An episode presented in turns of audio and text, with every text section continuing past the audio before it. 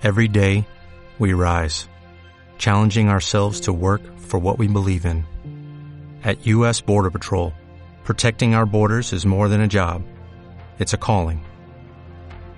Agents answer the call, working together to keep our country and communities safe.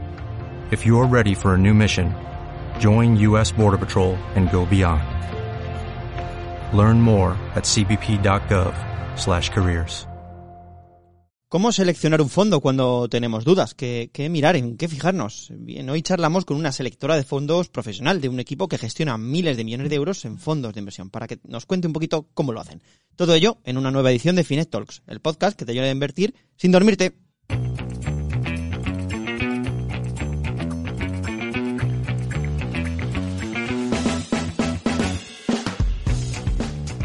Que si la rentabilidad, que si las comisiones, que si invierten en una cosa que te gusta o que no te gusta, que si la filosofía del fondo, la volatilidad, que si el gestor es un crack, pues, pues anda que no hay cosas que, que, mirar antes que contratar un fondo. En Finet, por ejemplo, tienes hasta, hasta casi 50 características diferentes por las que clasificar un fondo. Y no pasa nada por dudar, es normal. A nosotros nos pasa constantemente. Al final, contratar un fondo es una decisión muy importante. Pero ojo, cuidado con caer también en la dichosa parálisis por análisis el quedarse sin invertir por tener la eterna duda de en qué invertir, cuándo y cuánto. El camino se hace andando. Y equivocarse será parte del camino también, ojo, no pasa nada. Es aprendizaje, porque al final nadie escarmienta en cabeza ajena. Hoy, eso sí, vamos a intentar darte algunas claves para que te equivoques lo menos posible al elegir fondo. Y te traemos de invitada a Gisela Medina, responsable del equipo de selección de BBVA Quality Funds. Gisela nos va a contar cómo eligen los profesionales los fondos, qué miran y qué hacen cuando, duran, cuando dudan entre uno y otro. Después de la entrevista seguiremos con las andanzas de Carmen Fontal al empezar a invertir en su sección en el fondo. Finet Talks es un podcast de ahorro e inversión que hacemos parte del equipo de contenidos de Finet. Carmen Fontán y un servidor, Antonio Villanueva, que también lo producimos. Y hoy con la novedad de Jorge Bolas, que hoy hará de mí en la sección del corrillo, por cierto. Yo haré de Vicente Baró, eh, todo muy loco, ¿vale? Eh, Fine Talks es el podcast que te voy a invertir sin dormirte y empezamos ya.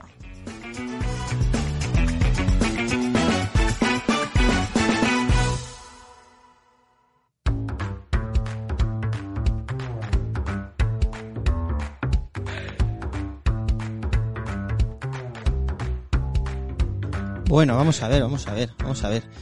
Eh, como habéis visto, Vicente Barón no soy yo. Visto o escuchado. Visto y escuchado.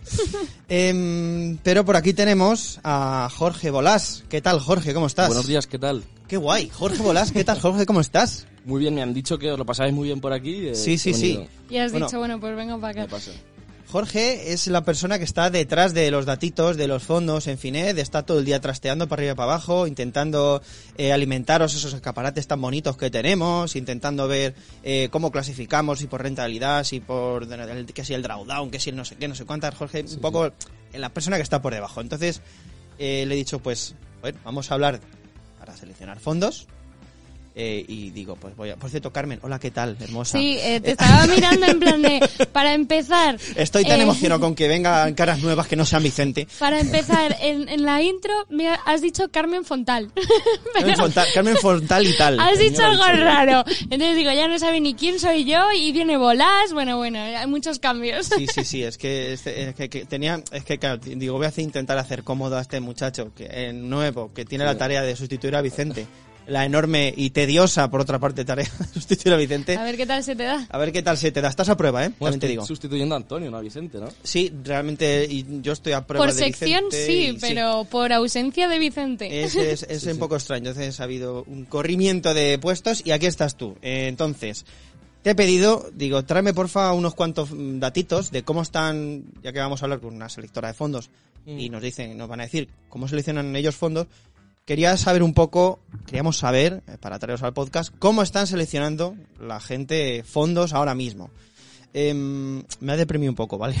lo poco sí. que he visto, los datos que he traído, pero bueno, ya más o menos lo intuimos. Cuenta, cuéntame pero un bueno. poquito datos de lo que estás viendo ahora mismo que se está contratando. Luego contaré que hay un poco de esperanza en todo esto. Ah, sí, vale, sí, vale. A ver, cuéntame un poquito. El ¿qué, primer dato que he traído es que hay, se nota miedito en las contrataciones. No me digas. Sí. No me digas esto, ¿por qué? Porque han bajado las contrataciones Baja un de, poquito. de, de los productos. Ajá, joder. Bueno, a ver, es normal también. Es que ha habido mucha euforia y ahora estamos un poco todos como estamos. Sí. Si os pensáis Sobre- en vuestra cartera, es así. Y luego estoy yo. Y luego está Carmen eh, un poco nivelando la balanza. Espero. Pero bueno. ¿Qué, Sigue. qué Espero más que lo haya contratado a través de Finec. Hombre, por supuesto, ¿qué te esperas? ¿Qué más Nada, tienes por ahí? Entonces, lo que más hemos visto que ha Sí. bajado ha sido contrataciones en fondos de tecnología. No sé si los habéis visto, pero que eh, pues las caídas que han tenido. Yo tengo algún fondo con un- una caída del 50%. Ah, bueno, bueno, es, es es bueno saberlo. Eres de los sufridores. Bien, Buen perfecto. dato. Y pero lo que sí que me ha sorprendido es que, por ejemplo, en tecnología ha caído, han caído todas las contrataciones, pero en blockchain no tanto. Anda, O sea, la gente sigue Blockchain. teniendo interés y sigue confiando. ¿En blockchain y en criptos también o cómo? Eh, en blockchain y cripto, sí, sí. Sea, en criptos está la cosa... eh, yo creo que los, los que quedan ya Sí, ¿no? son los que van a estar siempre. Claro. O sea, de- es la- lo primero que se me viene a la cabeza. A lo mejor no, pero no sé. Eh. Sí, sí. Es Son un- holders. Es un poco raro. Ya los que quedan son los holders y los que se fueron ya se fueron y se asustaron las primeras. Eh. ¿qué, qué más tienes por ahí? ¿Qué- He traído que pues han subido lógicamente las contrataciones de riesgo bajo, de productos de riesgo bajo, como Ah. son, por ejemplo, los depósitos. Ah, los de- depósitos ha pasado a ser la página más, más buscada de Finec. Fíjate, fíjate. Y esto, internalidad, in- in- cosa interna de Finet, los depósitos hace un año y medio nos costaba Dios se ayuda a eh, intentar de- decir... Hablar eh, de ellos, sí. me contrata un, un depósito al 0,000. Pues hombre, a ver.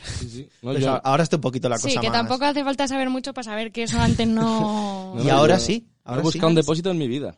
Pues mira, pues eh, estupendamente. Pues yo estoy empezando a buscarlo, no te... Hombre, no, no.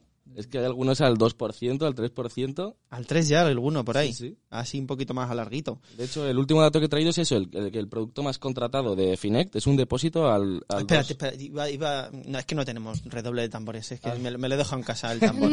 Eh, venga, pues, de- trrr, ¿cuál es el con- producto más contratado entonces de Finez ahora mismo? Es un depósito de banca proyecto ¿Qué me estás contando? Al 2,2% TAE. Pero si A- nosotros- En 12 meses. A 12 meses, eso Pero, es. pero si nosotros lo más contratado hace 7, 8 meses era un fondo de tecnología guay y Sí, tal sí. y cual.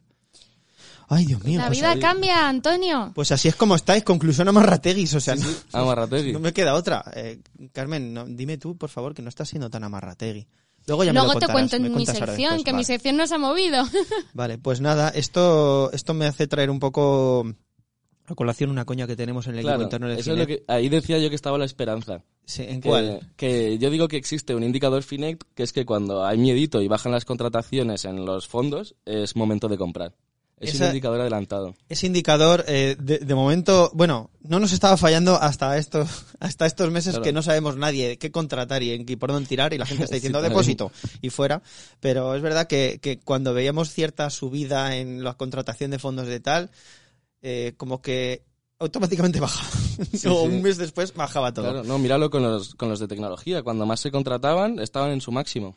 Y ahora dices que no se están contratando mucho de tecnología, ¿no? Bueno, pues nada, pues ahí, ahí lo dejamos. Eh, ya vosotros, eh, el indicador Finet dice que es, puede ser, ojo, no estamos recomendando nada, No. Dios, Dios nos libre de recomendar nada, pero puede, ser- puede ser que tecnología haya una oportunidad, claro. o a lo mejor no, porque ayer escuchamos, estuve en un consultorio con Fernando Luque y, no estaba muy el, el de por la labor de, de estar jugueteando con renta No. variable, estaba un poco uh, bearish, que se dice, Sí, sí. un pocosito. Así que nada, pues no sé. em, Carmen, ¿cómo lo ves tú todo esto? Pues, que, que eres hombre. de nuevas aquí.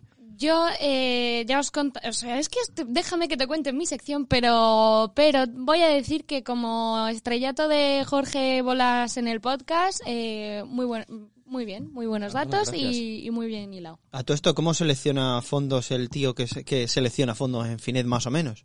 Sí, pues yo primero, lo, lo primero que Para me ti, para tu cartera personal. Claro, en Finet no lo digas porque no queremos que la competencia, que hay alguno que está escuchando, Vale, vale. no digas nada. Pero Perfecto, para para ti, mí- personalmente, ¿tú cómo lo sueles hacerlo? Vale, yo primero suelo pensar eh, cómo está el momento macro, o sea, pensar en el momentum. O sea, por ejemplo, ahora mismo con las subidas de tipos, pues eh, quizás eh, tendría miedo a entrar en tecnológicos o otros fondos eh, más agresivos.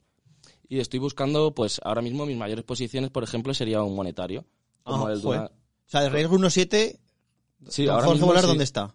Entre, Ah, entre o sea, riesgo 1.7. Yo diría que soy un eh, inversor agresivo, pero ahora mismo es el momento en el que más conservador he estado nunca. Ostras. O sea, sí. Escúchame, yo está, si estoy mirando depósitos y yo era de los Claro, sí, Roy. sí. Eh, Yo también. Pero bueno, no, no lo digas Entonces- no digas porque hay una persona aquí escuchando que está empezando. Sí, no, es que estaba pasando un poco porque digo, Pero, no quiero que me deprimáis. no, no, Pero lo todos primero- sentimientos encontrados. es- lo primero que haría sería que eso, como analizar en qué quiero invertir y después pues ya me fijo en algunos ratios como pues el alfa, el SARP y... Igualito que yo. Yo hago exactamente lo mismo.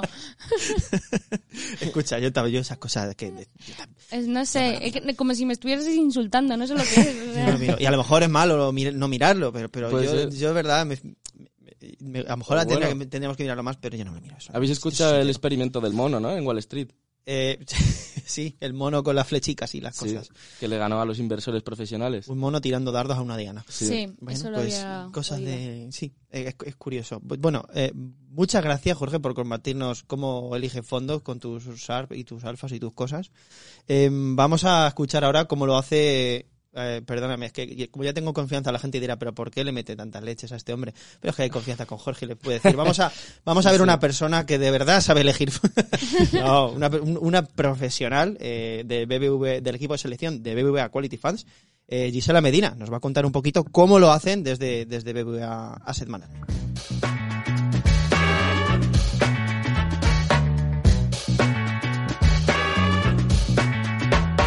Y dejadme que salude el que tenemos esta semana, es Gisela Medina. ¿Qué tal, Gisela? ¿Cómo estás? Hola, buenos días. Pues muy bien, muchas gracias por esta invitación. Ah, Gisela, un placer para nosotros. Gisela es responsable de selección de fondos y ETFs también, si no me equivoco, en, en Quality, en el, en el equipo de BVA, que seleccionáis fondos eh, de inversión, que luego ya los gestores ya componen y ya deciden cuáles meten en las carteras o no, pero vosotros lo que hacéis es seleccionar, ¿verdad? Esos son los fondos de inversión. Efectivamente, Vicente, así es. Es un placer estar hoy aquí con todos vosotros y, por supuesto, también quería dar las gracias a todos los que nos veis y los que nos escucháis por vuestro tiempo y atención. Efectivamente, Quality Funds es la unidad especializada en selección de fondos y ETFs de gestoras internacionales a nivel global del grupo BVA.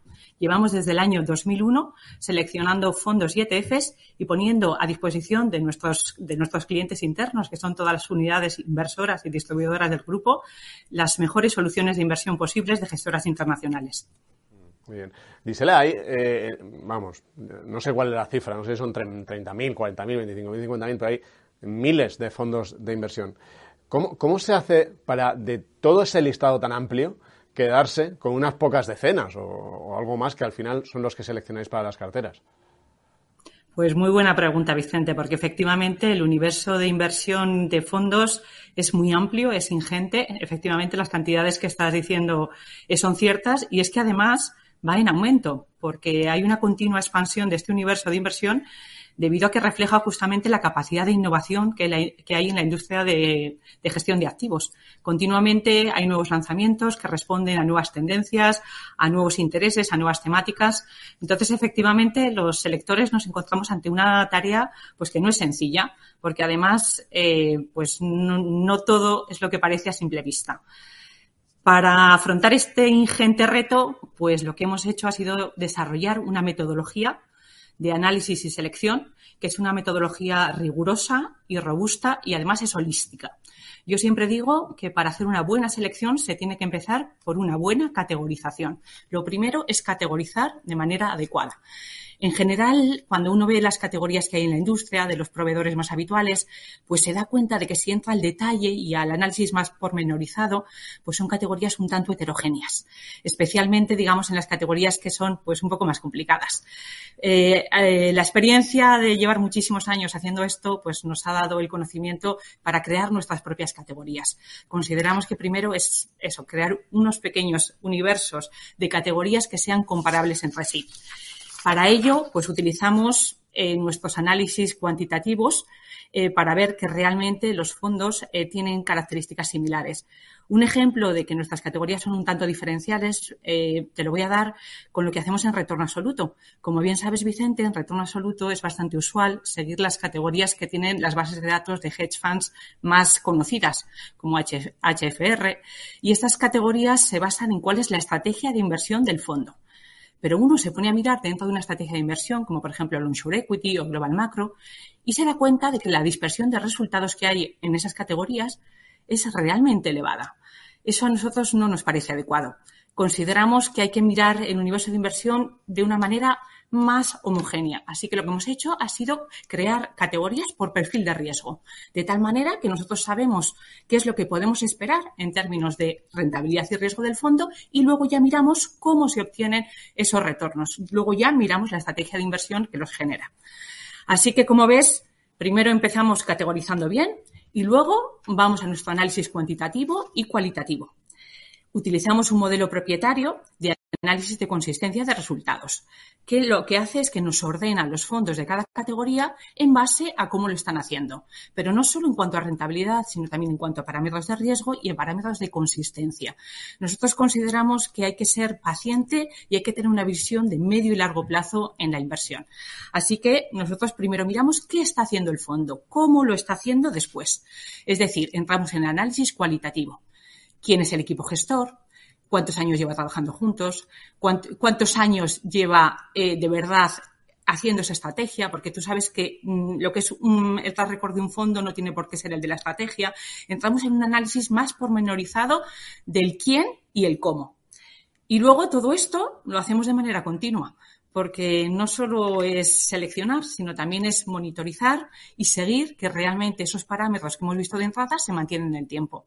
Además, día a día un evento puede tener un impacto fuerte en cómo continúa evolucionando un fondo. Así que, como ves, Vicente, esta es una tarea ingente y además continua. Sí, claro, fíjate esto que, comentabas, ¿no? que eh, en realidad, fijáis en la rentabilidad, en el, me gusta esa, la parte esa de la categorización, porque claro, en, Quality tenéis unas capacidades extraordinarias para poder hacer esas categorizaciones, ¿no? Bueno, la gente en la calle, al final lo que tenemos es, pues nos vamos a Morningstar, nos vamos tal, y ahí es donde están las categorías más estancos, pero hay veces eso, ¿no? Que de pronto te encuentras un comportamiento, un fondo espectacular y dices, pues ¿qué será esto? Y es verdad, ¿no? Que a lo mejor está asumiendo un riesgo mucho mayor que, el resto. Oye, Gisela, yo entiendo que llegáis, eh, imagínate, una de las categorías, la que sea, eh, seleccionáis unos, unos fondos, eh, pero a mí me pasa muchas veces, a mí, que no soy un profesional, que digo, oye, entre estos cinco, ¿con cuál me quedo? Porque los cinco son buenísimos o, tienen muy buena pinta, ¿no? Pero claro, uno tiene que elegir, no puede tener de todo. cuando, cuando hay muy parecidos, mm, ¿dónde está el gol de oro? ¿Cuál es el desempate? Pues muy buena pregunta, Vicente, porque efectivamente hay veces que te encuentras pues situaciones un poco que dices a priori, a simple vista, parece esto similar. Entonces, ahí, Vicente, volvemos otra vez a metodología. Eh, analizamos rentabilidad y riesgo, por supuesto, pero como bien sabes, la distribución de retornos de los fondos de inversión y en particular, por ejemplo, de los alternativos, no es una distribución normal. Es decir, con examinar solamente la rentabilidad y el riesgo, te estás quedando con una foto un tanto parcial. Hay que examinar también otros estadísticos, como, por ejemplo, la simetría y, la curtosis, el tercer y el cuarto momento de la distribución. Sabes que eso, desafortunadamente, eh, la realidad es que los fondos de inversión pues suelen tener eh, distribuciones de retornos que suelen ser más leptocúrticas. Eso significa que la distribución es más picuda y que además tiene un fat tail justo donde no nos interesa, en la parte izquierda de los retornos negativos. Todo esto el selector lo tiene que tener en cuenta, porque así establecemos bien las expectativas de qué de verdad podemos esperar del fondo. Así que eso, volvemos a metodología, volvemos a mirar bien realmente el fondo, qué características cuantitativas tiene y especialmente cómo hace la gestión de riesgos. Esta parte es fundamental porque todos sabemos eso, que cuando las cosas bajan, luego es más difícil que suban o cuesta más que realmente vuelvas a tu punto inicial. Así que primamos en nuestros análisis esa consistencia de retornos en el medio y largo plazo. Y por supuesto, también lo que comentábamos antes, la parte cualitativa. ¿Quién es el equipo gestor? ¿De qué gestora es? ¿Está poniendo recursos en este equipo gestor? ¿Quién es, ¿Cómo está haciendo ese proceso inversor? ¿Está siendo adaptable ese proceso inversor? ¿Está siendo dinámico? ¿Se está adaptando bien a las condiciones tan, tan difíciles de mercado que tenemos ahora? Y además tenemos la suerte en Quality Funds de que tenemos a nuestros compañeros de due diligence que también no solo miran como nosotros, digamos eso, la parte inversora, sino que también nos ayudan a ver todo lo que es la cadena de valor del fondo. Ellos eh, eh, hacen una due diligence operacional no solo del fondo en sí, sino también de la gestora, del custodio y del administrador. De tal manera que seamos capaces de decir, este fondo de verdad es un fondo de calidad en todas y cada una de las partes de la cadena de valor. Así que, como ves, al final profundizando, podemos ver que hay desempate en todos estos variables que te he ido comentando. Y lo que a priori nos podía, nos podía parecer similar, cuando bajamos un poquito al detalle, pues muchas veces es muy diferente como todo en la vida, ¿no? Que haces una visión más general y parece que todo es muy parecido y luego cuando entras eh, la, diferencia pues es, muy sensible, ¿no? Vosotros también, fíjate, decía antes, responsable de selección de, fondos y ETFs, ¿no? Eh, los ETFs, aunque hay algunos que son activos, el 90 y pico por ciento son, son eh, pasivos, ¿no? al final esto es una cosa, una situación en la que se enfrenta también el inversor, ¿no? Que ve unos fondos de inversión, tiene también el fondo indexado, el ETF, y muchas veces no, no, no sabe eh, si tomar la decisión por uno o por otro. Vosotros, em, ¿cómo, cómo, cómo acabáis diciendo? ¿Enfrentáis cada uno de los gestores al ETF? ¿Cómo hacéis? Pues sí, sí lo hacemos y es eh, pues muy sano hacerlo. Nosotros desde BVA Quality Funds generamos tanto un catálogo de fondos de gestión activa, fondos recomendados, la lista corta de fondos recomendados, como un catálogo de fondos y vehículos de gestión pasiva, fondos y eh, fondos índices y ETFs. Eh, nosotros consideramos eso, que tenemos que poner a disposición de nuestras unidades inversoras lo mejor de ambos mundos. Y efectivamente, nosotros en nuestros análisis confrontamos el fondo no solo con el ETF, sino también con el benchmark en caso de que lo tenga. Sabes que los fondos de retorno absoluto no lo tienen y ahí lo que hacemos es nos enfrentamos a cuáles son sus objetivos y ponemos un poco al fondo frente a sus verdades, ¿no? ¿Qué es lo que esperamos de él? Y luego las realidades. ¿De verdad ha obtenido lo que nosotros esperábamos de él? Pero lo que es cierto es que al final la decisión final de si elijo gestión activa o pasiva lo toman nuestras unidades inversoras. Nosotros les damos todas las herramientas de análisis para que ellos vean digamos, eso, cuál es la foto, la foto diagnóstica de cómo es el universo. Pero es al final la unidad inversora en base a pues sus propias características, Vicente, porque sabes que no es lo mismo que tengas, digamos, una aproximación más de corto plazo o que tengas una aproximación más estructural a ese activo o a esa categoría o que a lo mejor, pues ya sabes que fiscalmente también hay grandes diferencias. También a lo mejor eso, el tipo de cliente al que va dirigido el, esa cartera en particular, pues es distinto. Entonces ya, digamos, es la unidad inversora la que en base a su idiosincrasia, en base a cuáles son sus características de sus eh, clientes, digamos, elige eh, las herramientas más adecuadas. Como sabes, es cierto que los ETFs han tenido una evolución espectacular en los últimos años y se puede decir que están compitiendo, o sea, no solo con la gestión activa, sino también pues con otras herramientas tradicionales de mercado como eran los derivados, los futuros, las opciones, porque eso, su facilidad de uso realmente los coloca en una posición interesante.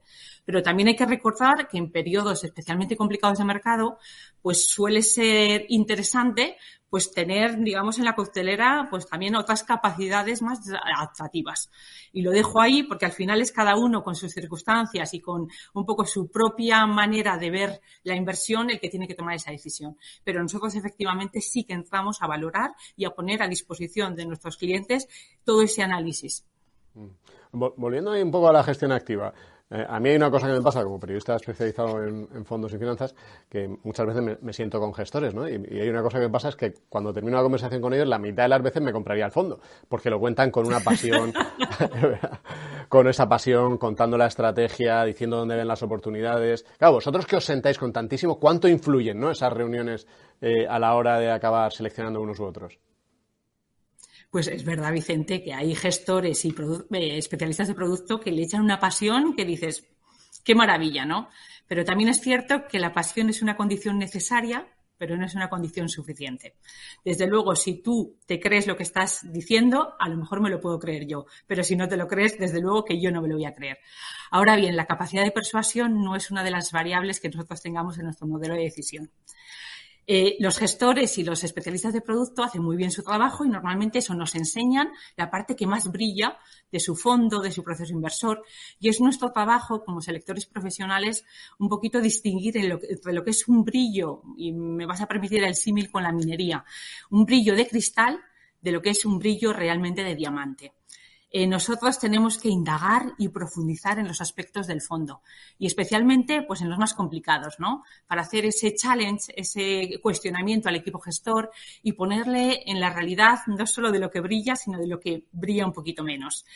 Eh, es muy relevante en esos casos prepararte muy bien la reunión previamente, ¿no? Haber hecho tu análisis previo de, oye, sí, esta parte les ha ido muy bien, pero fíjate, en la crisis de 2007, 2008, fíjate cómo aquí tuvieron un drawdown fuerte, eh, cómo no sé qué, uno se va preparando en base a la historia, va viendo las debilidades del fondo, porque está claro que las fortalezas, eh, ellos se van a encargar de que las veas claramente, pero nuestro trabajo es, oye, vamos a ver, y esto, y justamente sacar estas preguntas un poquito más comprometidas en la conversación.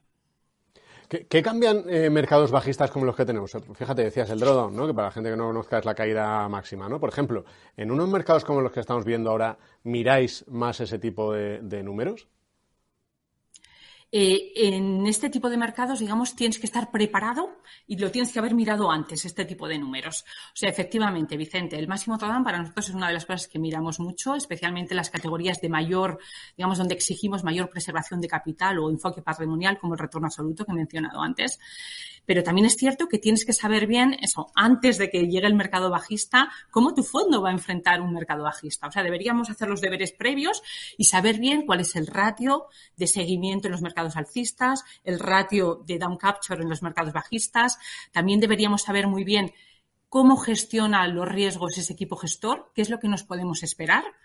Eh, es un estilo de gestión defensivo, es un estilo de gestión agresivo, es una beta apalancada, es una beta defensiva. Este análisis previo nos va a ayudar a encarar mejor los momentos complicados. Así que, digamos, la clave es tener las expectativas adecuadas sobre el fondo. Eh, si es un fondo que tiene una beta agresiva, pues uno se puede esperar que en las caídas, pues también la caída sea agresiva. Eh, al revés, puede ser que haya momentos de mercado en que el fondo pues ha estado muy defensivo y un poco tranquilorro y tú hayas dicho, oye, pues ha subido menos. Pero si eso te sirve para luego proteger capital en los momentos de bajada, pues a lo mejor justamente ese es el tipo de fondo que a lo mejor sí que necesitabas en tu cartera. Entonces, efectivamente, hay que poner foco realmente en los ratios o sea, los ratios, digamos, los números nos hablan y nosotros tenemos que interpretar qué nos están diciendo esos números. Nos están contando la historia de cómo el fondo ha ido evolucionando. Y somos nosotros los que tenemos que dar esa perspectiva más histórica y más holística a todo esto que nos dicen los datos. Eh, pongamos que tenéis una lista, nos quedáis con una lista de fondos seleccionados y ahí hay movimientos. ¿Por qué acaba saliendo un fondo de esa lista? ¿Cuál es el motivo eh, o cuáles son los motivos principales por los que deja de estar en, la lista de fondos seleccionados de Quality? Pues es muy buena pregunta, Vicente, porque normalmente la gente se fija más en eso, los motivos para entrar, pero no los motivos para salir. Y efectivamente, vamos a decir las cosas claras, hay grandes decepciones en la industria. la, industria es una industria muy dinámica y yo he visto a lo largo de todos estos años de experiencia fondos que eran estrella que se han estrellado.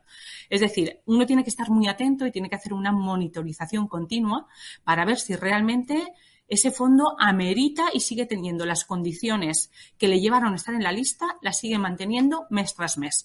Nosotros hacemos una actualización mensual de nuestro catálogo de fondos recomendados y de ETFs y de fondos índices también recomendados, pero es cierto que nosotros día a día vamos mirando si hay eventos que pueden impactar al fondo. Y te pongo un ejemplo. Un cambio en el equipo gestor. Y nosotros enseguida decimos, alarma, alarma, watchlist. Tenemos nuestra lista de watchlist de alarma, cambio en el equipo gestor. El selector tiene que analizar si ese cambio es esencial, es relevante de verdad. Nosotros eso decimos cambios esenciales tanto en el equipo gestor como en el proceso inversor como en el estilo de gestión deben ser analizados para saber si son suficientemente importantes para que les lleve al fondo a perder un poco esas cualidades, esas calidades también que les había ameritado para entrar en nuestra lista. De tal manera que es muy en los últimos años lo hemos visto, ha habido gran baile de equipos gestores. Eh, tú cuando estás en un sitio trabajas de una manera, te vas a otro sitio no vas a trabajar de manera exactamente igual. Merece la pena poner un foco en ese periodo de transición, en de verdad asegurarte que el fondo de verdad, de verdad sigue, sigue siendo lo que esperabas que fuera. También fusiones corporativas. Lo hemos visto también en, los últimos años mucho en la industria. Consolidación corporativa. ¿Cómo afecta eso a los equipos gestores? ¿Son de los ganadores o son de los perdedores? ¿Existe un riesgo de key man risk? ¿Existe un riesgo de que haya fuga de uno de los gestores más importantes y el fondo realmente deje de perder eh, y tenga menor calidad de lo que solía tener. Todos estos aspectos son muy relevantes y hay que mirarlos. Y además esto es del día a día. Esto eso, te vas enterando, leyendo las noticias, estando en foros, estando eso, en los eventos, comunicación con la gestora, pero son aspectos que uno tiene que ir comprobando que se mantienen, porque si no, ameritan para que salga de la lista de recomendados. Incluso lo que decían muchas veces gestores que se convierten en gestores estrellas, montan su propia eh, gestora y claro, me decía, ¿no? No es lo mismo jugar que entrenar. hay muchas veces que los que cuando tienes tu propia compañía eh, cuesta mucho más dedicarle a la selección, ¿no? Mucho más. O sea, lo bueno de de las casas grandes es que tienes muchos recursos, estás muy especializado y puedes dedicarte a hacer tu trabajo, digamos, sin distracciones. Eh, hemos visto, y tú conocerás, hay casos muy sonados, eso de spin-offs, ¿no? Uno se siente muy, muy fuerte, se siente muy capaz, monta su propia gestora, pero es que ahí ya no solo te dedicas a gestionar, o sea, realmente estás gestionando tu empresa. Es una cosa muy diferente que gestionar un fondo de inversión. Entonces, estas cosas hay que tenerlas muy claras, hay que seguirlas muy bien y hay que tener una opinión pues realmente mm, fuerte sobre si esto es lo que queremos o no queremos. Mm. Eh, vamos a ir ya con las dos últimas. Nosotros una de las cosas que vemos en Finex es que llega mucha gente que se ordena los rankings por rentabilidad en el año o a 12 meses y tal, y esos fondos de pronto se convierten en súper populares. Hombre, vosotros tenéis un seguimiento mucho más continuo de la industria, pero ¿cómo tratáis también esas sorpresas que imagino que también veréis de un fondo que de pronto lo hace súper bien, que no lo venía haciendo tan bien? Imagino que también le echáis un ojo, ¿no? Pues eh, sí, Vicente, le echamos un ojo por dos motivos. Lo primero por las consultas que recibimos. Efectivamente, vemos que hay hype, que hay un momentum sobre el fondo, porque empezamos a recibir muchas consultas por parte de nuestras unidades inversoras. Oye, ¿qué opináis de este fondo? Que lo está haciendo muy bien. ¿Realmente creéis que puede mantener este ritmo o no? ¿Qué, ¿Cuál es vuestra opinión? Y luego, además, nosotros tenemos dentro de nuestro modelo propietario cuantitativo, tenemos unas alertas que nos van avisando de los fondos que están, digamos, saliéndose del mapa en cuanto a rentabilidad, pero también en cuanto a patrimonio, tanto de manera positiva como negativa. ¿Qué suele pasar en estos casos, Vicente? Pues que un fondo lo empieza a hacer muy bien y empieza a recibir activos por parte pues, de personas que están viendo, uy, qué bien lo está haciendo el fondo.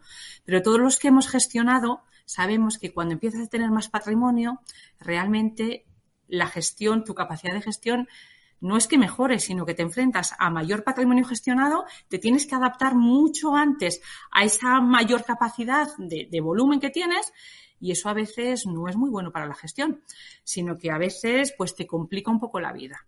Entonces, ese círculo mm, no siempre es virtuoso, hay veces que es justamente lo contrario y tenemos que estar muy atentos. Eh, tenemos que de verdad asegurarnos que el alfa que estaba capturando este equipo gestor cuando era más modesto, eh, de verdad lo sigue capturando cuando tiene un volumen patrimonial mucho mayor, porque lo que es la realidad nos hace pensar que mm, será más difícil capturar ese alfa. Entonces tenemos que estar realmente atentos. Y recomiendo a todo el mundo que nos escucha y nos oye que sea especialmente cuidadoso con ese momentum que a veces ocurre en los fondos, porque hay numerosos estudios académicos que han puesto foco justamente en este fenómeno. Y los datos que nos han sacado, las conclusiones, pues no son muy alentadoras. Viene a decir que el inversor que se sube a esa tendencia, pues hay veces que no experimenta la mejor, digamos, la mejor fase del fondo, sino más bien la peor fase del fondo. Entonces creo que tenemos que ser especialmente cuidadosos. Bueno, este sería un consejo que nos das. No sé si este o si quieres añadirnos otro para, para terminar, para ese inversor ¿no? que le gusta bueno, pues tener, seguir sus propios fondos, montar su propia cartera. Eh, ¿Qué consejo le darías como, responsable de selección de, de Quality Funds?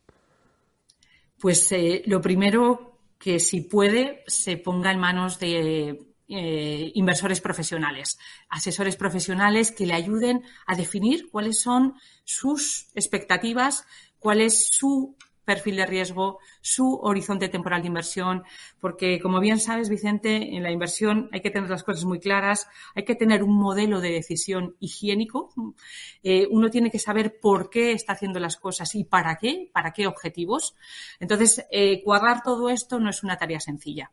Y luego también eso, recomendaría diversificación, diversificación y diversificación en todos los sentidos, tanto por equipo gestor como por eso gestora, como por tipo de activo, como por eh, mm, entrada y salida, diversificación, diversificación y diversificación. O sea, los básicos, digamos, los principios básicos se siguen manteniendo, no pasan de moda. Eh, y desde luego eso, mm, no esperemos, o sea, mm, la, impaciencia no suele ser una buena consejera. Eh, mm, es cierto que esto, como bien hemos comentado a lo largo de la entrevista, no es una tarea sencilla y si uno tiene cerca profesionales que le pueden aconsejar y asesorar, pues es una buena idea. Muy bien, Gisela, pues nos quedamos con, este consejo. Eh, ha sido un placer tenerte con nosotros en Finec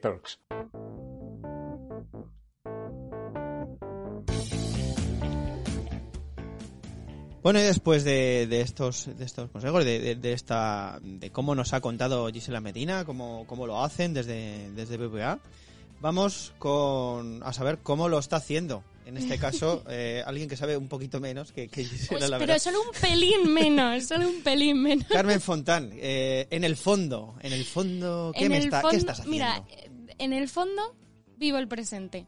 Ah. Sí, eh, yo no, no llevo tanto el tema datos aquí o cosas muy técnicas. He decidido tirar por la filosofía de un gran sabio que se llama... Espera, ¿Confucio? No. Eh, eh, yo qué sé, Sopen, ¿Aristóteles? Warren, Warren Buffett, no. O sea, debería. no, el maestro Owei de Kung Fu Panda, ¿vale? y os cuento.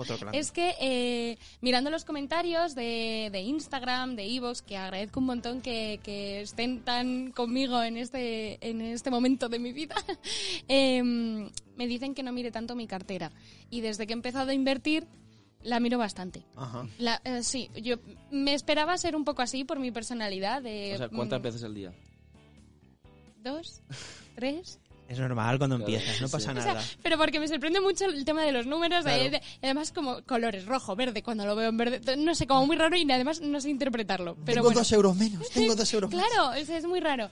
pero, pero bueno, entonces, eh, Maestro Wei de Kung Fu Panda, por favor, vamos a escucharle preocupas demasiado por lo que ya fue y por lo que será. Claro, o sea, esto... Te preocupas demasiado. Me preocupo demasiado y, y, y, jolín, que esto yo lo, yo lo pensé a largo plazo, o sea, de que de un día para otro o de mañana a mediodía no va a cambiar mucho. Mm, ¿Sabes? Entonces, bueno, estoy intentando interiorizar esto y, bueno, pues el fin de Vi Kung Fu Panda. Eh, en Instagram, que también hace. Oh, recomendadísima. Eh, en Instagram voy a leer dos comentarios que es que me han encantado, eh, que Raúl.coriba dice... Como entres cada semana, día a día, te pegas un tiro actualmente. Sí, sí, sí, sí. Eh, pues no lo he hecho todavía, pero para evitarlo, pues es que voy a dejar de mirar la cartera. Y luego hay otra persona que se llama Paloma, Pan.5, que es una de las personas que vinieron al directo del 13 de julio, la, temporada pasada. Y, y, es maravillosa porque me pone brava, Carmen, de por fin has empezado y dice, consejo, Consulta tu cartera lo menos posible para que en estos momentos tan inciertos no te traiciones a ti misma y que por supuesto siga informando de, cómo avanzo. Paloma, no te preocupes que voy a informar cada semana un poquito y efectivamente, como dice Paloma, y siguiendo a, nuestro querido Owey, eh, voy a seguir este consejo. Hay un dicho, el ayer es historia, el mañana es un misterio, sin embargo el hoy es un regalo por eso se le llama presente. Voy a vivir el presente, voy a ser súper zen. Oye, este hombre, este hombre ¿qué cartera tendría ahora mismo? este? hay que intentar extrapolarlo un poco, ¿no? Pero efectivamente, que voy a, yo voy a seguir mi presente, mi día a día, mi tal, porque esto total es algo que mm, he empezado a invertir ahora y es a largo plazo, además lo veo muy a largo plazo. Claro. Y, vas a seguir haciendo aportaciones, ¿no? Claro, o sea, eh, he aprendido dos cosas esta semana. Además, esto, una de ellas ayer. La primera es, eh, claro, yo empecé a invertir en una cartera de fondos indexados y renta fija y renta variable y no tenía ni idea ni siquiera de qué fondos eran. Total, que me he ido ficha por ficha en Finet y he visto en qué narices estoy invirtiendo, porque ni siquiera... Trastea un poquito, ¿no? Claro, he trasteado, he trasteado. Después de invertir. Después de invertir. O sea, lo he hecho al revés, pero no, pa- no pasa nada. O sea, es que tampoco iba a salir de mi plan de invertir en una cartera indexada, entonces, bueno... Y has mm, visto nombres preciosos, seguro que sí. Vanguard Fragment Market. Sí, eh, mu- muchísimas cosas. ¿Y en qué empresas, empresas invierto? Tengo que decir que intenté buscar si invertía en Viscofan, pero no invierto en Viscofan. Por lo que sea, los índices no la están. Eso, oye, o sea, desde aquí a los índices. ¿Qué, está pasando aquí? Subímelo. Pero, pero bueno, por lo menos estoy trasteando en Finet y estoy aprendiendo muchísimo, que eso es una lección valiosísima y para siempre. Y la otra lección, eh, ayer tuvimos un consultorio buenísimo con Fernando Luque. Y, y un, uno de los, de los que estaban siguiendo el directo, Sergio, eh, le comentaba eh, que, de, que en agosto comenzó a invertir en fondos indexados, renta fija y variable, eh, que ha invertido una parte de su capital con un horizonte de cinco años o más, o sea, a largo plazo. Y dice, continúa aumentando con aportaciones periódicas. Este es Sergio Lambarri o Carmen Fontán, o sea, mm, tal cual. Entonces, eh, lo que le contestó Fernando Luque me gustó mucho y es lo que voy a hacer yo. Implementa esa estrategia, y para mí es una estrategia eh, muy simple de, implementar, pero hay que tener la disciplina de hacerlo eh, cada mes, eh, independientemente de si el mercado pues cae un 10% en un mes o sube un 10% en un mes. Y yo creo que a largo plazo estoy convencido de que se obtendrá re- rentabilidades pues adecuadas. Oye, bien, ¿no? Hombre, O sea, yo voy a seguir con mis aportaciones, como es a largo plazo, y, y listo. Así que sí, Jorge, voy a seguir con mis piensa- aportaciones mensuales. Claro, tú piensas que estás comprando más barato. Ya está. Vale, Sí. solo Y, me... y- y piensa en algún momento que, es- que, que si Viscofan es el, empresón que es, al final, a largo plazo, será tan grande que acabará apareciendo en los índices sí o sí. O sea que no te preocupes por eso, que, que todo el camino está ahí. Y eso, a 10 años seguramente Viscofan sea, probablemente esté en Oye, el Vanguard eh, Global claro, no, ahí. pero tengo que decir, mira, claro, luego dije, entiendo por qué no está Viscofan, el tema de los índices, etcétera, y me miré cómo invertir en Viscofan, cómo hacerlo, pero digo, bueno, todavía no está dentro de mi plan, así que voy a esperar un poquito. Un caprichito en algún broker, quizás algún día. Algún sí. día, algún día. Tengo, te- tengo que hablar de mi estrategia, de mi- Sí, sí. la educación financiera que he recibido desde que he empezado a invertir, desde antes, el proceso, todo. Tengo Sí. mucho que contar aquí, así que bueno, poco a poco os iré contando. Tú la dieta primero y luego ya los caprichos, la cerveza, el no sé qué, el dulce, no sé qué, eso ya Claro, después. Pero claro. primero vamos a alimentarnos bien. Claro, efectivamente. Así que, eh, visto esto, que yo efectivamente voy a seguir con mis aportaciones, otra eh, en Instagram nos comentaba que, que si iba a hacer aportaciones y, y mi respuesta es, tengo aportaciones mensuales, unos 150 euros, 200 euros al mes Anda. y, y así voy a seguir con mi plan. Eso es lo que voy a hacer. Muy bien. haces, vamos, yo te digo que haces bastante bien, bastante bien. Hay gente que eh, te van a hacer dudar, ¿vale? Van a hacer dudar. Gente lo que sé, te- lo estoy viviendo. Lo estás viviendo, ¿no? Estás viviendo de, pero si está bajando, ¿por qué sigues metiéndole? Y si está bajando, ¿por qué sigues metiendo? Bueno, eh, Pero- déjame es mi plan. Y, Trajimos el y si no adelgazas, ¿por qué sigues comiendo sano? Pues Claro. déjame que ya, ya, yo ya. Pero Sí, sí, hicimos sí. el ejemplo en el último consultorio con aportaciones periódicas y en los periodos bajistas es la mejor estrategia. Claro, pero que yo lo estoy haciendo fenomenal, chicos, que estoy convencida. Y así estamos Así de que- nosotros Así también. que nada, yo voy a seguir con, con las aportaciones y a vivir el presente, chispún. Porque ya mm, Kung Fu Panda, este fin de, pero Kung Fu Panda. Total, que mi pregunta de la semana eh, va a ir un poco por aquí, por eh, si vas a seguir con tus aportaciones, si visto lo visto mejor parar o meter más. Claro, después de lo que hemos dicho aquí, va a ser muy difícil contradecirnos, pero eh, escuchar, los, los que estéis en contra de las aportaciones, también Claro. queremos que, que participéis y nos ma- manifestarnos por qué no. Nosotros queremos que sí, pero ¿por qué no? Decirlo vosotros. Yo Y ya, te claro, yo ya he justificado mi respuesta, ahora justifícala tú. Bueno, ha llegado eh, Carmen poco a poco aquí con sus cositas de libros. Luego, ¿cómo, cómo estará la cosa? Luego nos traerá La libros semana igual. que viene. Ah, es verdad, aprovechando el tema del Día de Educación Financiera y tal. Claro, hombre, me viene al pelo, me viene al pelo. Así que nada, de momento os cuento eso, que voy a vivir presente, que he aprendido eh, dos lecciones muy valiosas esta semana y que a seguir con mis aportaciones. Ya. Maravilloso, maravilloso. Joder, pues... pues, mm. Que no es poco, ¿eh? También te digo, en una semana. No. Me cunde, me cunde. Yo, eh, para mí es la sección del orgullo esta, cada vez que, la sección del orgullo, cada vez que llego, cada vez que llego, o sea, estoy de bajona, no sé qué, y veo una persona que está empezando con sus sistema y con sus cositas y, y confiando y aprendiendo y experimentando lo que aprendido. Yo no estoy, yo Es estoy, que creo que se aprende haciendo. Se aprende haciendo. Claro, sí. de- Nadie escarmenta. A lo mejor otro día os vengo llorando, pero bueno, de momento me mantengo optimista y ya está. Ya otro día vengo con Kleenex. Vale, Kleenex y, psicólogos. Eh, pues vas a tener un huevo que aprender también la semana que viene con Finet, creo. Sí, porque creo hay un montón sí. de cosillas. Os cuento todo lo que viene, que no es Sí. poco. Eh, el lunes 3 de octubre tenemos un Finet Live con Darwinex, una plataforma muy interesante para invertir que conecta traders con inversores. Traders. Traders, sí. Traders. Traders está bien. Traders. Traders. Sí, bueno, tra- traders mm, Tra- está bien. yo, te- te lo es que eh, idiomas, querida, idiomas. No pasa nada. Mejor eso que no traders. Que es un Mm, poco, claro, no, es- eso me da un poquito feo. más de coraje. Traders está bien. Me parece bien. Vamos con el martes. El martes que viene tendremos también un nuevo consultorio Finet, que esta vez eh, podréis lanzar todas vuestras preguntas y dudas sobre el mercado inmobiliario e inversión en vivienda a José Manuel Marín, inver- eh, asesor financiero, perdón, de Fortuna Servicios Financieros Financieros Premium. Manu Marín ya lo conocéis de otro de otros eh, consultorios. Eh, son muy entretenidos, la verdad. Os lo recomiendo eh, estar el martes. Que por cierto estoy yo.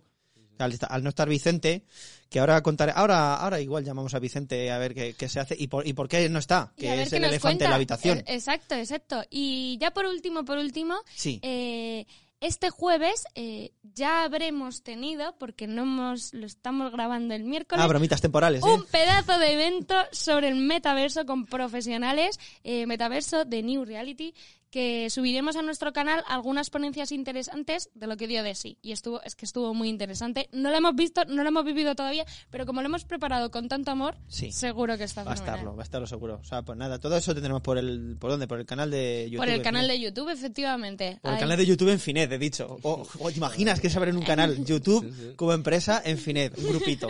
Y van subiendo ahí sus cosas. No estaría mal. No estaría mal, pero no. Sería el canal de Finet en YouTube. en este Eh, caso. Pues nada, pues esto es lo El que canal de. YouTube en Finet con los traders. Pues esto es lo que, lo que ha dado de sí. Eh, la semana, Jorge, ¿cómo lo ves? ¿Cómo nos ves? ¿Tú repetirías? Yo, Yo- sí, yo he visto sí. divertido, la verdad. No, no tienes opción tampoco, ¿eh? No tienes mucha opción porque, bueno, Mi contrato no pone nada, ¿eh? En tu contrato no pone nada, pero tampoco lo ponía en el mío, así es que esto fue una cosita que surgió para, para dar- darle cariño a nuestra gente que ahí está escuchándonos. Voy a llamar a Vicente, si os parece. A ver, Pues por- que nos cuente un poco A ver él. si te lo coge. A lo mejor está un poco liado. Voy a ver. Vamos a ver por aquí. ¿Con cuántos de... con, con cuál de los hijos estará ahora? Pues todos están en el cole. Ah, es verdad, que los hijos tienen colegio y esas cosas. ¿no? Solo despeja la X.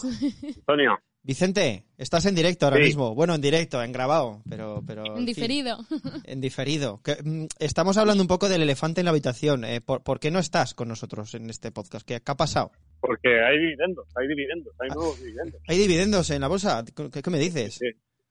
Bueno, la bolsa ya no está, la bolsa se, la bolsa se rompió y apareció un nuevo dividendo. Mira, se rompió como la bolsa, está un poco rota. Estaba viendo antes en mi, en mi retiro parental la bolsa, madre mía, cómo está, ¿eh? Está rota como la otra bolsa. Así que, Exceso de bolsas. así que sí, sí, sí. Bueno, Bueno. ya ves que la, la creatividad se dispara ante la paternidad. Para los que para los que no lo sepáis, porque está siendo igual muy críptico con esto de la bolsa, Vicente ha tenido un, un sexto un sexto hijo, en este caso hija, de nombre Belén, Sí. muy bonito, por cierto, nombre. Y ya Sí. nos contarás cómo te lo montas, con la eh, si algún día alcanzarás la independencia financiera de alguna forma o si esperas un poquito más. ¿Cómo, cómo lo ves esto? Eh, no lo veo, no lo veo. La independencia financiera no existe, son los, son los padres. Pues, como yo soy padre, entonces a lo mejor sí. Hoy Vicente hila todo, Sí, sí, vamos. sí, sí, sí. No, es, un pla- es, es un plan, o sea, yo sé que, que, que no voy a, que, que cobraremos poquita jubilación porque cada vez menos. Entonces yo mi plan es tener chiquillos para ponerles ahí a trabajar y que me vayan pagando una parte de lo que ganen y ya, y ya poder yo alcanzar la independencia financiera. Sí, pues, es, pues al final son un O poco sea, de es, una, es, dividendos. una independen- es verdad que es una independencia basada en que dependo de los otros, pero bueno. Pero oye, bueno, hola. bastante que les has dado la vida, te quiero decir, ¿no? que, que menos. Que menos. Pues nada, un poco de- dependencia financiera, pero dependencia independiente financiera, un poco extraño. Exacto. Pero bueno, ahí, ahí estamos. Oye, eh, nos- gracias por habernos dejado la entrevista grabada, ¿eh? Eh, por cierto. Nada, ya sabes que soy un tío majo. Tío majo y- majo. y aplicado. Pues Sí, nada, aplicado, sí, sí, sí. Oye, Que, que... oye, que gracias por llamar, que si queréis cambiar pañales, eh, o, o la audiencia, eh, que la audiencia también muchas veces, ya sabéis que soy un poco crítico con la audiencia, que hace mucho, pero, pero que si que, que si quiere cambiar el pañal en la audiencia, que esto y luego regalos todos los que queráis, que vienen muy bien en este tiempo. Eh, ah, por cierto, no sé si lo habéis comentado, eh, antes de irme justo recibí una nota de prensa del consorcio del jamón. Ah, sí. Ah, Eh, es verdad. Sí, sí, sí. O sea, que el consorcio del jamón, jolín. O sea, este es un momento ideal para poner el cazo y que el consorcio del jamón deje algo. Pues, pues estaría muy bien. Se le, le pod- podría llevarte unos jamones a casa, ¿no? También de regalo por, por la niña. Exacto, exacto, exacto. Exacto. Esa sería la idea. Así que el consorcio del jamón, desde aquí, desde el podcast os pedimos eh, vuestra colaboración. Oye, eh, Bueno, que me enrollo mucho, ¿eh? nada, no, te- no queremos molestarte en tu baja paternal, no, sin más, o sea, decir que a partir de ahora pues estará Jorge por aquí, que ha debutado bien el chaval, ¿eh? Ha debutado bien. Se Sí. ha traído unos datitos aquí interesantes y tal, le hemos desgranado un poco fines por debajo de lo que se está contratando más y menos y nada, eh, igual, ojo que no te va a ir en la silla, ¿eh? También te digo. No, no, sí, sí, lo, he- sí, lo he escuchado, o sea, lo he escuchado cuando lo escucho. O sea, ya sabes que el tiempo del podcast Sí. O sea, Claro. que, que- que cuando la gente, claro, porque la gente escuchará esto después de haber escuchado a Jorge. Entonces quedará raro que yo diga que no lo he escuchado siendo Claro, ahí sí, uno de sí. los que están. Tú di que sí. Entonces yo lo he, escu- lo he escuchado ya. O sea, que muy bien. No, no, Sí, no, ¿lo me Vicente? no me destrocéis, no me destrocéis mucho el podcast. ¿eh? Vale, no, vale, no, tranquila. lo cuidamos, no te El preocupes. juguete está en buenas manos. Vale, bueno, nos Os vemos. hacer- Os voy, a, hacer- os voy a seguir de cerca. Cuídate, Vicente, y cuida a la familia. Ahora, un, un abrazo a los oyentes. Un abrazo. Chao. un abrazo. Pues nada, esa ha sido la llamada con Vicente. Lo veo animado. Una persona, pues oye, cuando tienes unos meses de tal, de, de asueto, pues se- se- la vida se ve de otra manera, ¿no? También. Sí, sí, sí. Y si tienes un sexto retoño, pues digo yo que la vida se ve cojonuda, la verdad. Qué maravilla. Pues nada, oye, em, es que no sé, no estoy acostumbrado a despedir estas cosas. ¿no? Antes suele ser Vicente el que le da el palique y tal. O sea que voy poniendo, también estoy poniendo las musiquitas, voy poniendo la musiquita por aquí y voy diciendo que nos vemos la semana que viene. Que muchas gracias Carmen por traernos tus andanzas, muchas gracias Jorge por los daticos. Y nada, ¿queréis despediros? ¿Queréis decir algo? de Eh, última hora? pues nada, muchas de nada y muchas veces. Muchas de nada, muchas Lo veces. mismo, y si la audiencia quiere que traiga algún dato en concreto, que, no- que me pida. Que pida datos. Que pida y datos, nosotros de- los traemos si podemos. Imaginas. Ahora, ahora- ahora hablamos de un ratito después.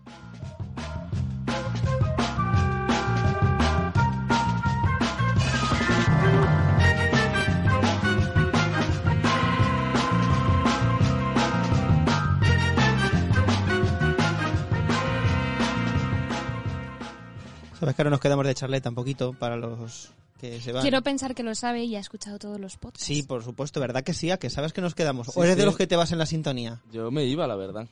Eh, mm, pues falló, falló. Que sí, pero, Eso pero no. ¿por, qué, Pero- por- por pero- qué hemos traído a este A- señor aquí? Aquí salen grandes perlas. Pues no tenía ni idea, para ser sincero. Pero bueno, ¿Quién no ha del invitado a este tío? Eh, O eh, sea- En serio, o sea, de verdad, pues eh, a partir, pues ya le estás dando a recomendar a todo, igual que nuestros oyentes, los que llegan hasta aquí. Ya estás dando a recomendar a todo. Ah, por cierto, eh, se, me- se me olvidaba. Voy a, Hombre, eso. voy a leer a nuestros amiguis, eh, lo- los me gustis de nuestros amiguis. Eh, Álvaro Pérez Decadente, Alberto López de- Decadente. ¿Es tu apellido, macho? ¿O es, es que pone Álvaro Pérez Decadente? Decadente es... eh, joder, un día te van a hacer un juego de palabras Perdona, que verás perdóname, tú. si esto pillo de verdad, lo siento mucho por hacer el chiste, pero es que me ha salido. Lo he leído del tirón. Alberto López, Rodri, José Luis García, Norman Martínez, Ernst, Pablo Salmar, Aviario Pirriacas, se me encanta, Dani Cas, DTM 2GU, Isabel María, Javi Ríos Toledo, RMR, Álvaro González, Lola, César Chichona, Dat, José Luis Morillo. Muchas gracias por vuestro me gusta en iVoox. Eh, y muchas gracias a los que nos dais likes y me gustas por otros lados también, por Spotify, por Las Apple estrellas Podcast. de Apple Podcast. Por el Amazon Music, que, ojo, el, Ama- el Amazon tiene una plataformita ahí de podcast también, y yo me estoy escuchando el podcast por ahí, también está chulo. Eh, no me ha pagado Amazon, por cierto. Em, pues nada, eh, pues, pues estaría bien. Hola Sí. Amazon, aquí estoy. Eh, si escucháis esto... al del jamón, una hola. Al de Amazon, una- hola. Si estás escuchando esto, hacer una señal por mi... y me manda una notificación push en alguna de las estas. En fin, que me enrollo mucho. Muchas gracias por seguirnos. Nos vemos la semana que viene.